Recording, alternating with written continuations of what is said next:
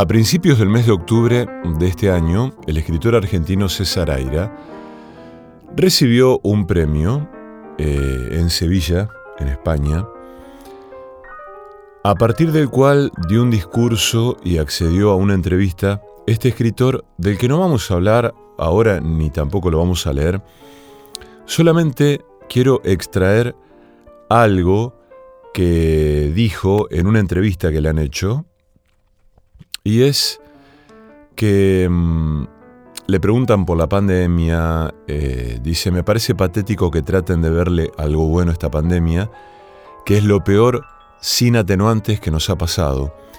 Y todavía es peor, eh, dice, y todavía peor es que ha dado la ocasión o la excusa para llevar al paroxismo las prohibiciones y controles que ya venían acumulándose. Por mi parte, y acá viene la declaración, yo doy por terminada mi vida, no voy a adaptarme al nuevo mundo, dijo César Aira. Cuando leí eso, me quedé pensando, me quedó reverberando semejante declaración.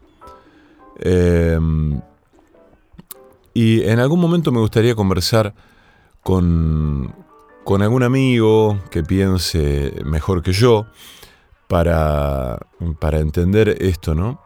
Se me ocurre, no sé, por ejemplo, Manuel 40, con quien podríamos tranquilamente hablar de esto porque es un gran lector y también está pensando las cuestiones de este mundo. Y pensaba también en lo que decía Aira, porque hay como una... Eh, a veces se nota como un gesto forzado de, de muchas personas por sobreadaptarse a este mundo con sus formas, con sus claves, con eh, lo que exige el mundo hoy en día, que no sé bien de qué se trata, pero sí pienso, por ejemplo, en el sacrificio o la pérdida de algunos elementos que forman parte del universo simbólico, de lo que históricamente se nos ha representado como mm, sostén de, contenido y de sustancia en términos subjetivos, y que ahora ya no es más así, no es nada más así, no es nada igual. Eh, entonces pensaba en, en que muchas personas, creo que inconscientemente, sin querer hacerlo, nos sujetamos a algunos rituales o algunos, no sé si rituales, pero algunas formas que quizás son extemporáneas o intempestivas, eh, digamos que, que son de otro tiempo, que no dialogan con un presente mm, que nos propone algo que nos es insalubre, violento, y muchas veces conservar ese, esa sujeción a, mm, a esos rituales o, a esas prácticas extemporáneas probablemente sea lo que nos salva de, la soledad o del, o del, extravío o de la locura. Eh, no lo sé, no lo sé, no lo sé. Pensaba en eso porque... Mm, por varias cosas. Hoy voy a, a, volver a leer un texto que he leído en este programa, pero el otro día me reúno a charlar con una amiga reciente, oyente de este programa. Gran lectora ella, me manda, me manda mucho y muy buen material, que yo siempre lo utilizo en, este programa, y me cuenta que en una separación eh, relativamente reciente, de la que quedó viviendo sola en una casa, volvió a escuchar la radio. Y que antes no, estaba escuchando la radio. Y que recuperó ese hábito eh, que lo tenía olvidado, lo tenía perdido. Em, entonces voy a leer un texto del que en ese momento le iba a hablar y me olvidé de hacerlo porque la, conversación fue para otro lugar, que escribe una mujer eh, casi anónima, digamos, y que em, ese texto lo compila, lo, lo, incluye Paul Oster en un, en un libro maravilloso que se llama Creía que mi padre era Dios, libro del que he hablado ya acá en este programa, pero voy a volver a leer ese texto porque tiene que ver con la recuperación de lo sagrado, la recuperación de lo perdido y el, el, hincapié, el énfasis en, en, hacer contacto con eso, ¿no? Em, y están pasando cosas en Rosario, como están pasando cosas en varios lugares. Eh, esta noche va a tocar Mariano, está tocando, mejor dicho, esta noche está tocando, en este momento está tocando Mariano Loiácono con su quinteto en el Teatro del Círculo de Rosario.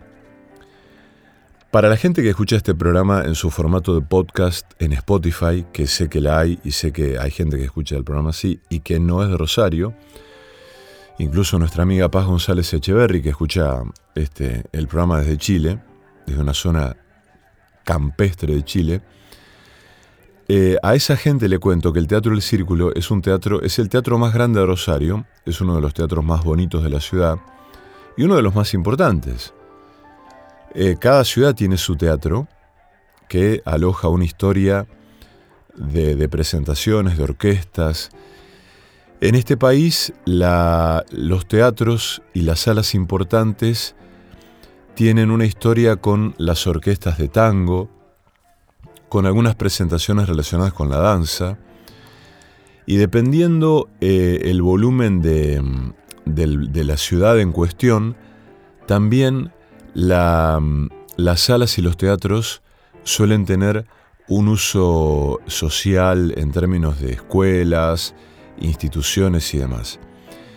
El Teatro del Círculo de Rosario es un teatro con una capacidad para aproximadamente 1.500 personas. Es un teatro muy bello, tiene sus catacumbas, uno puede perderse eh, entre sus pasillos, los vericuetos que dan a los palcos, las escaleras que dan a las tertulias. Y allí se está presentando Mariano Loiácono, con quien conversamos anoche, y nos decía cosas hermosas, ¿no? Nos hablaba de, su, de sus incursiones a Estados Unidos, sus viajes entre 2011 y 2019. Y mm, vamos a empezar este programa escuchando algo de Mariano Loiácono, para luego escuchar a Jorge Alemán. Vamos a extraer una parte de, de un audio mm, de una entrevista que dio Jorge Alemán Em, porque está presentando su libro Ideología. Y el jueves que viene va a estar en Rosario. Eh, o sea, esto no es una publicidad, ni un chivo, ni nada, ni, ni vamos a hablar con Jorge Alemán. Pero lo que quiero decir es que me parece que Jorge Alemán es una de las voces más, más lúcidas, más interesantes de este tiempo. Y el jueves que viene va a estar en Rosario hablando del libro Ideología, el último que él escribió y publicó, en Homo Sapiens, la librería que está en Sarmiento al 800. Y después vamos a escuchar un extracto, algunos momentos, de una entrevista que dio Jorge Alemán en un medio de comunicación de Buenos Aires. Y también vamos a leer el texto incluido en el libro de Paul.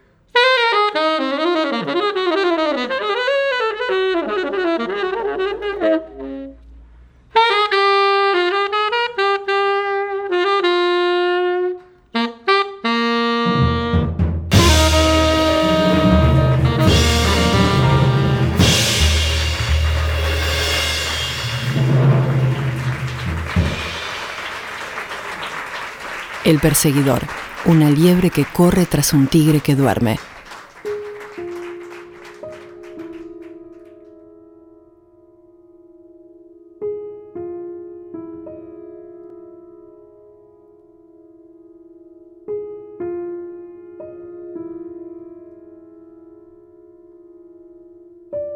Tuve la suerte de conocer a muchos autodidactas.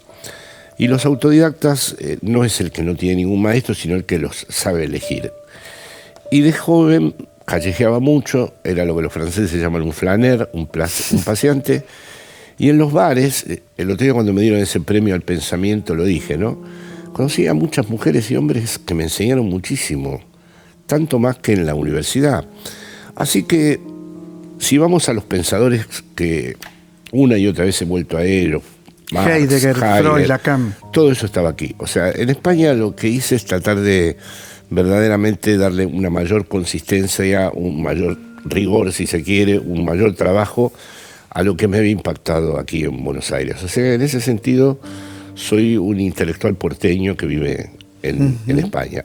Lo que pasa es que me involucré mucho, tuve la suerte de me en Italia, en Francia, ahora en Rusia, que por primera vez tengo un libro que no entiendo una sola palabra. no podés eh, controlar la edición. Cirílico, no, no, no, no tengo, eh, salvo algunos amigos del barrio del este que leen el cirílico y que me han leído fragmentos. Pero sí, muy, muy prematuramente tuve grandes maestros que, que muchos de ellos no han sido olvidados, como estos vales. La vez pasada una periodista española me dijo, eh, quisiera hacer un recorrido por los bares en donde comenzó el psicoanálisis lacaniano, la filosofía, y dije, bueno, déjame hacer memoria un momento. Bueno, no estaba ninguno. Claro. No estaba el moderno. desapareciendo. No estaba el moderno donde conocía a Mazota, no estaba el Politeama donde conocía Eugenio Trías. No está La Paz. No está La Paz, por supuesto, que tendría no está el foro. santuario, no está el foro, no está el Ramos, no está el Suárez, no está el colombiano. Se acabó. Es decir, es, es curiosa esta ciudad en ese aspecto. Entonces, al no haber punto de amarre, al no haber ninguna lectura que permita hacer la lectura retroactiva, leer el pasado, leer las herencias simbólicas, leer los legados, los sujetos viven en una especie de presente absoluto, donde no es que no leen el 17 de octubre o la Revolución Francesa, es que no leen lo que pasó hace un año y medio, medio atrás. Entonces empieza a haber una deshistorización que avanza y que evidentemente está muy tramada tecnológicamente y ahí es, verdad que estamos asistiendo a lo que podríamos llamar una mutación antropológica. Una cosa es que la verdad no se pueda decir toda, como diría Lacan. Una cosa es que eh, uno no tenga, eh, como el idealismo alemán, una idea de verdad que se realice de modo absoluto o que subsuma todas las particularidades. Bueno, esa idea de verdad puedo, puedo admitir, pero si uno pierde la relación con la verdad, ya no hay nada que sostener, ya todo pertenece al orden de la apariencia más banal o del semblante más estúpido o, de la trampa y el cinismo. O sea, yo en eso nunca he sido relativista, es decir, no pienso, como dicen algunos, no, no, a vos te gusta Bach y a mí me gusta eh, el reggaetón, con todo mi respeto. No, hay verdad, hay verdad. Es decir, no, no, no, no admito que todos son relativismos según las idiosincrasias, los gustos. No. Eh, la Divina Comedia que nombraste antes es la Divina Comedia, porque hay una verdad de la literatura que eligió a Dante para que se escribiera la Divina Comedia. No, no, sin eso no hay ninguna discriminación posible y el cambio, como has dicho antes, de civilización viene por ahí. Es que si como dice Lacan en el discurso capitalista, la verdad no opera más sobre el sujeto, chau. Y lo ves en los debates políticos. Es decir, no hay forma de encontrar la mediación que vuelva inteligible al debate político, porque uno dice una cosa que trata de argumentar y del otro lado viene una cascada de cosas delirantes, porque lo inteligente, como decía Ana Arena, el bien es radical. El mal nunca es radical. El mal puede ser cruel, espantoso, horroroso, pero no es radical. Lo que va a la raíz de verdad, lo conmovedor es el bien. Eh, pero bueno, todos estos, eh, con estas variantes, logran aparecer como desobedeciendo todo lo que componía, todo lo que eh, daba lugar al contrato social. Y esto en un momento de desarrollo generalizado, como decía Heidegger, de emplazamiento general del mundo de la técnica, de no poder pertenecer a ningún legado como está ocurriendo, y bueno, es muy, es muy tentador, ¿no? Es decir, la izquierda tiene que ir a argumentar, explicar, dar cuenta de, no puede por principios, como aparece muy bien en esta serie que se llama The Good Fight, no puede utilizar los, los mismos, ¿no? Cuando se plantean y si usamos las mismas herramientas que ellos, si también nosotros fotografiamos a, a Trump y armamos una fake news con él, pero claro, ahí se derrumba todo. Si sos como ellos, claro. ¿qué, sentido tiene? El ser hablante, sexuado y mortal, primero lo ha recibido su familia o lo que sustituye a su familia y ha entrado a este mundo a través de la palabra. Y eso no se lo puede arrebatar nadie. Otra cosa es que haya grandes dispositivos hoy en día que intervengan sobre esto.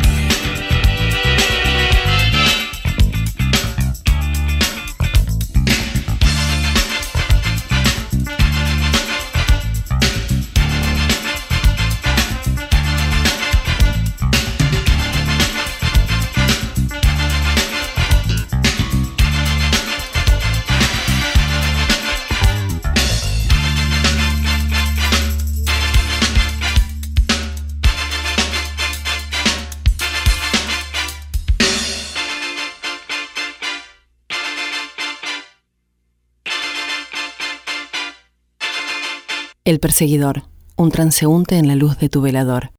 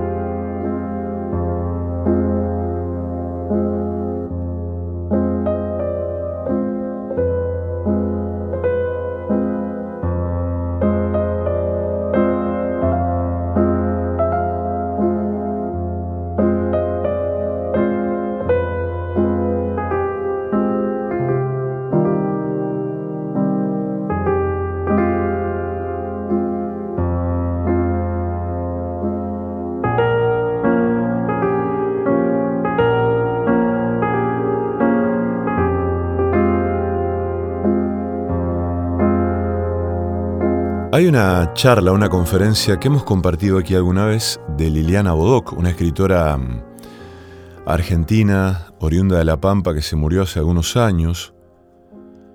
Y mm, en esa, en esa no, no sé si es una conferencia, lo que pasa es que ella cuando se sienta enfrente del micrófono, en esa ocasión, lo que hace es desplegar un papel y ponerse a leer eh, un texto que, había escrito para la ocasión, donde habla de el contacto con lo sagrado, con lo perdido, de volver a la infancia como un camino para, esa operación de la recuperación de lo perdido y de lo sagrado.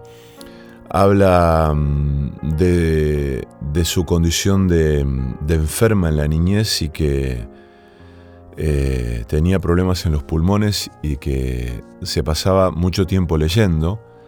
La madre le arrimaba libros. Em, y en un momento dice, pertenecemos a una especie nostálgica, y no hablo de la nostalgia como dolencia o antesala de la vejez, como palidez detrás de la ventana o lágrimas en un pañuelo bordado.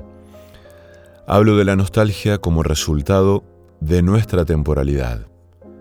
Al fin y al cabo somos criaturas del devenir. Debió ser la nostalgia la que anunció nuestra llegada.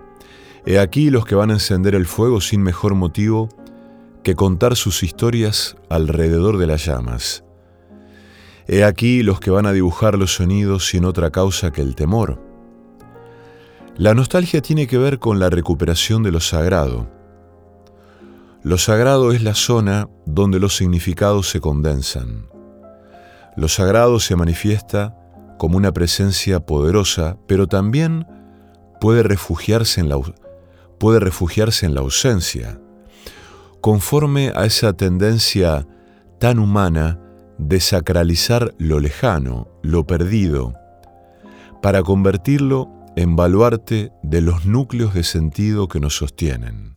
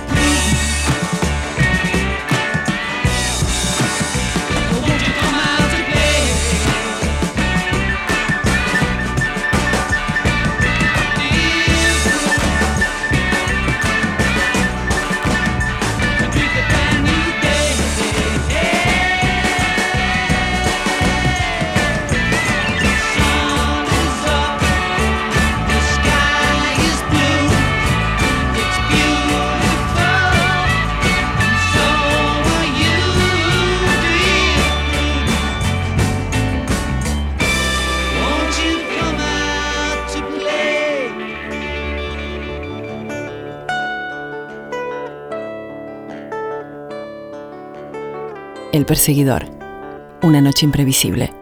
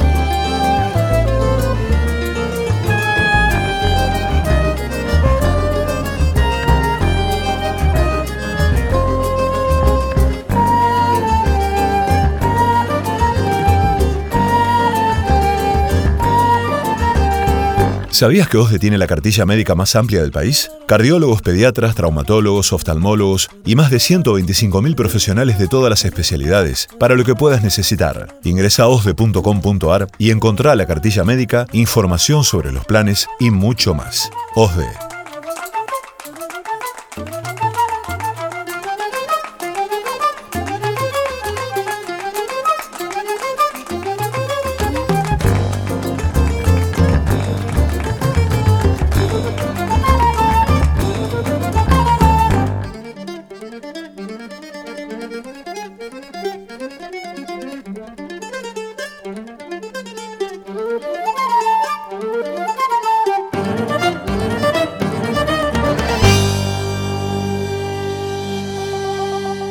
Hay textos que son, por sus historias, por, mm, bueno, por lo que comparten, tienen esa, mm, esa condición universal. Me refiero a que vamos a leer un texto que es como una cosa medio constitutiva de este programa, porque tiene que ver con la radio, tiene que ver con la angustia, tiene que ver con la soledad, con la noche.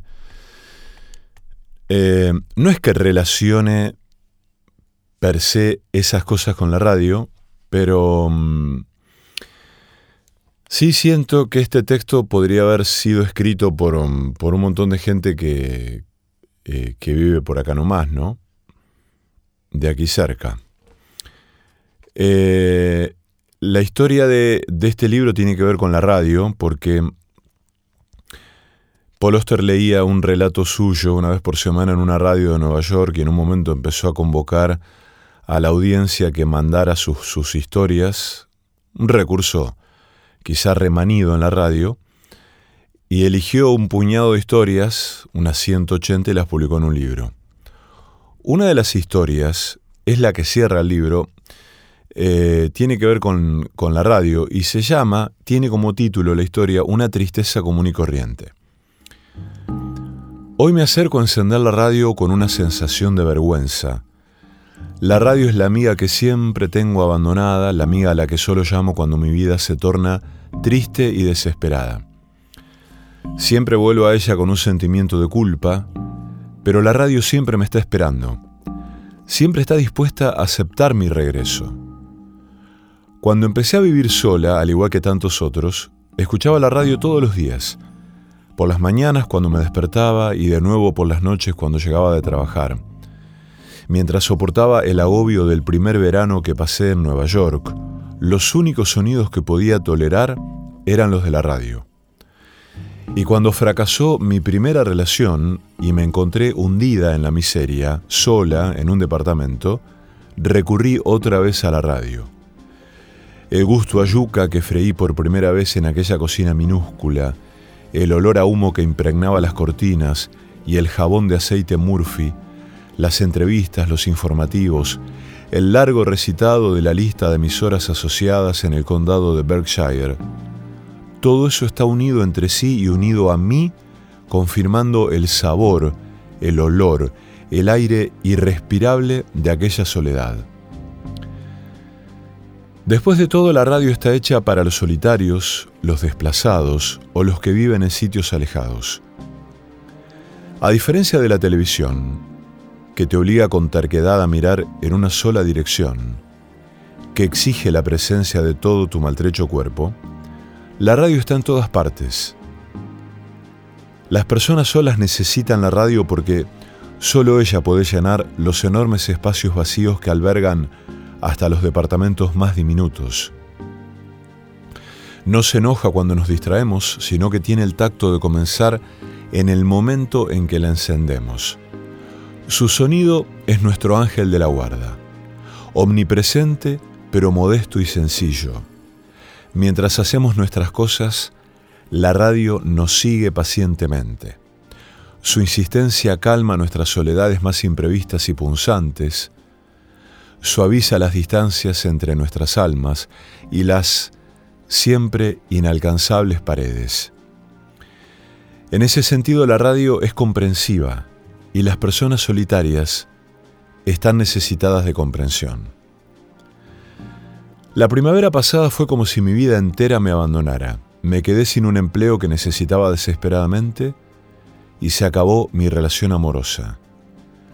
Alquilé el primer departamento que encontré, un lugar minúsculo y deprimente, no tenía fuerzas ni paciencia para buscar otro, cambié de olores, escuché la radio.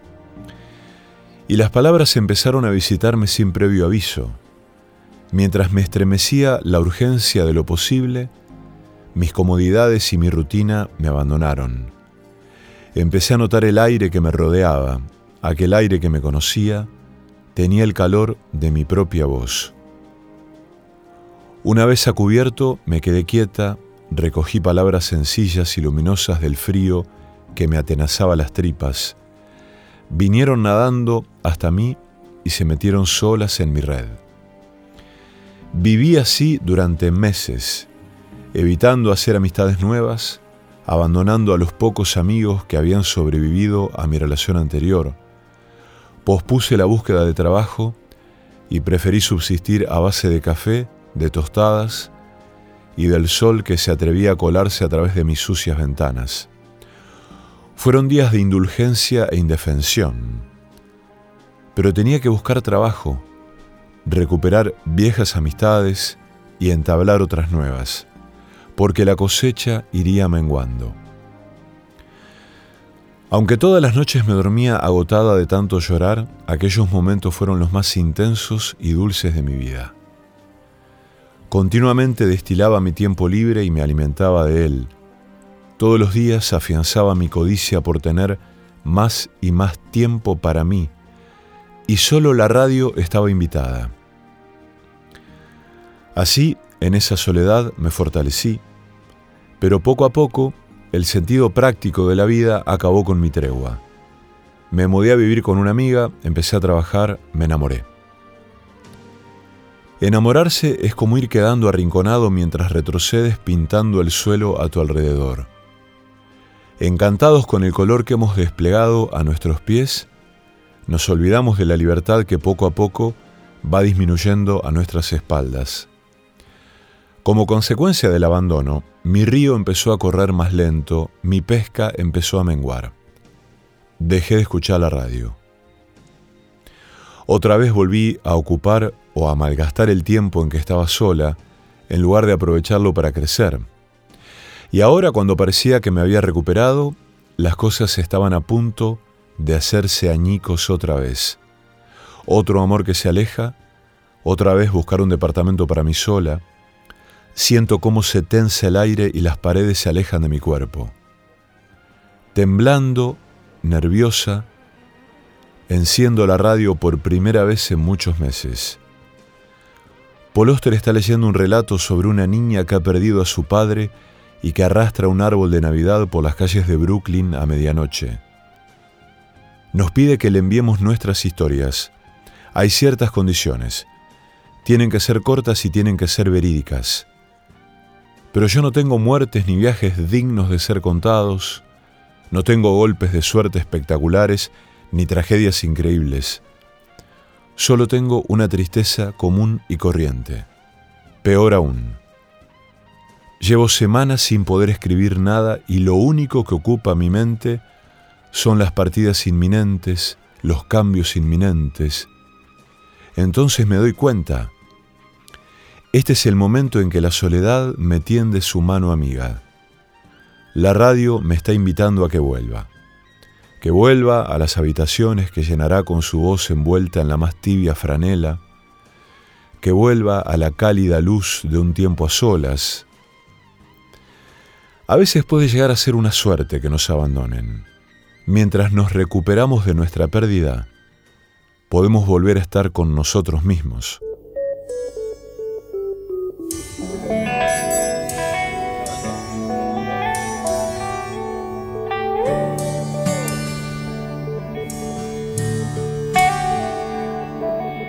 siéntate a ver el día.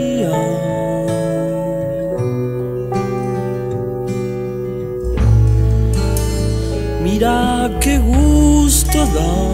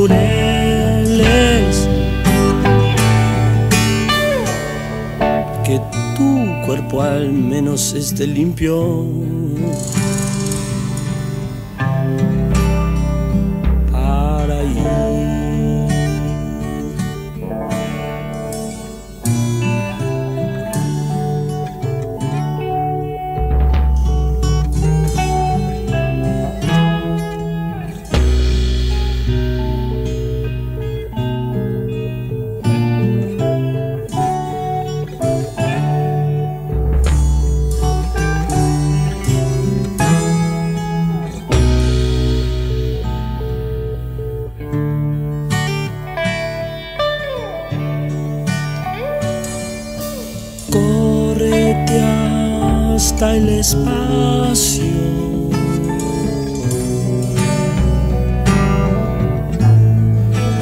Quiero que sepan hoy qué color es el que robé cuando dormía.